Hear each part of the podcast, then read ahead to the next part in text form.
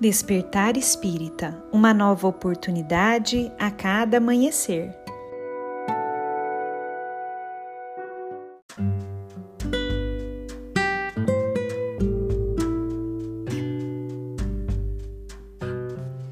Sejam muito bem-vindos, amigos queridos, para mais um Despertar Espírita.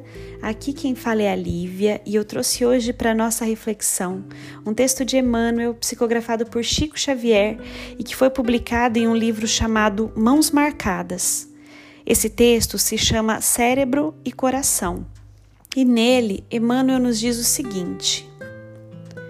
O cérebro, em verdade, articulará leis que disciplinem os povos comandará arrojadas experimentações científicas, plasmará ilações filosóficas e religiosas da mais elevada importância na marcha evolutiva da consciência, medirá as distâncias em pleno céu, comporá maravilhas com os méritos da palavra, conquistará o domínio do espaço, erguendo o homem à condição de triunfador do mundo descerá com segurança aos mais obscuros labirintos do mar, arrancando-lhe os segredos.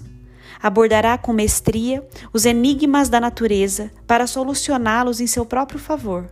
Tecerá os primores da arte, estenderá os benefícios da indústria e supervisionará todas as iniciativas da criatura na subida ao plano superior. Entretanto, no coração reside a força criadora do ser, e somente através dele flui a generosa fonte do amor que gera beleza e glorifica as bênçãos da vida. É por isso que Jesus, o nosso Divino Mestre, falou acima de tudo ao coração humano, porque se o cérebro é garantido progresso na Terra, o coração é a estrela que brilha, soberana, confundindo a terra com o céu, para que a humanidade se integre, vitoriosa, na luminosa comunhão com Deus.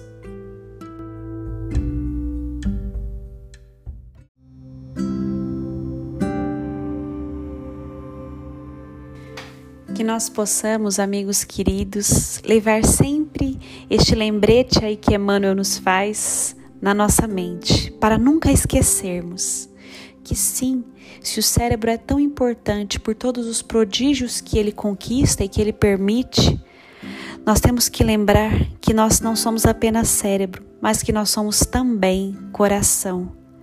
E que através do coração nós deixaremos aí fluir essa energia poderosa do amor que nos une a Deus, que nos une à espiritualidade superior, que nos une às escalas mais elevadas aí da nossa jornada evolutiva.